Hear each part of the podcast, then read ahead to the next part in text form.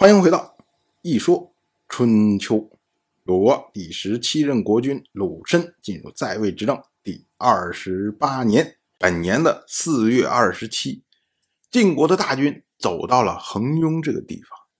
恒雍呢，它是郑国的地盘然后呢，距离建土不远，于是呢，晋军就在建土为天王修筑行宫。我们从这个举动啊，就可以看出来晋国国君晋重耳的野心呢。他觉得我击败了楚国，那么我就是中原的霸主。然后呢，我就需要把天王叫过来，把这些诸侯都叫过来，然后大家确认一下身份。以后呢，我就以霸主自居。然后你们这些小弟们该怎么伺候我，你们就怎么伺候我。当然了，这个模式啊，行之有年啊。所以诸侯们他们也知道，哎，你晋国击败了楚国，所以以后你就是我们老大，那我们就按老大的方式来伺候你。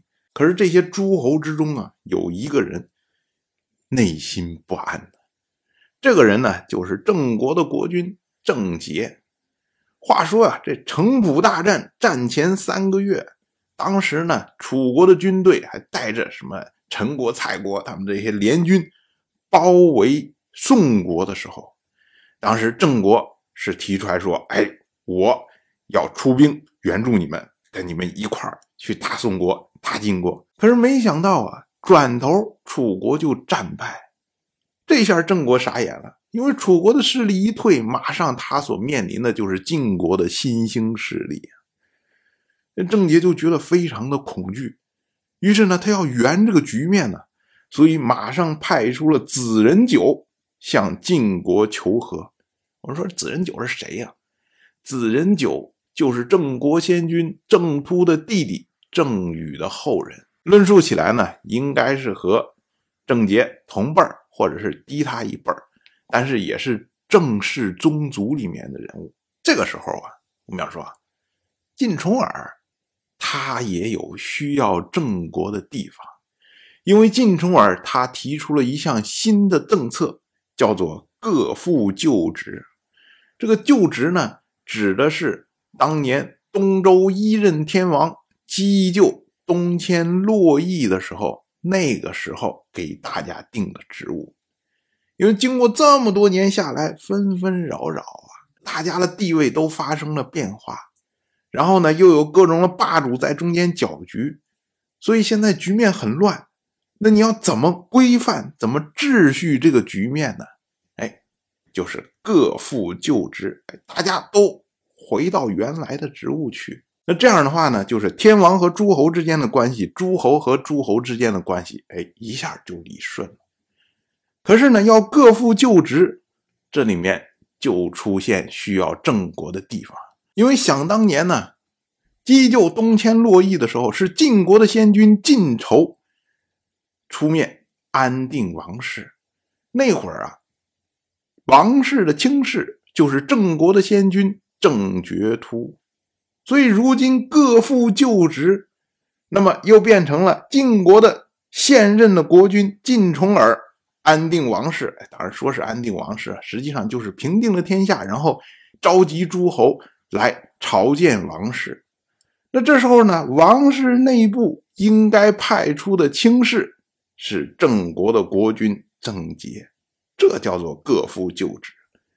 那你如果郑国和晋国不和，那王室怎么能派出郑杰来接待晋重耳呢？所以子人九跑到晋国来求和，晋重耳当即就答应议和。但是呢，毕竟郑杰亲楚的时间太久。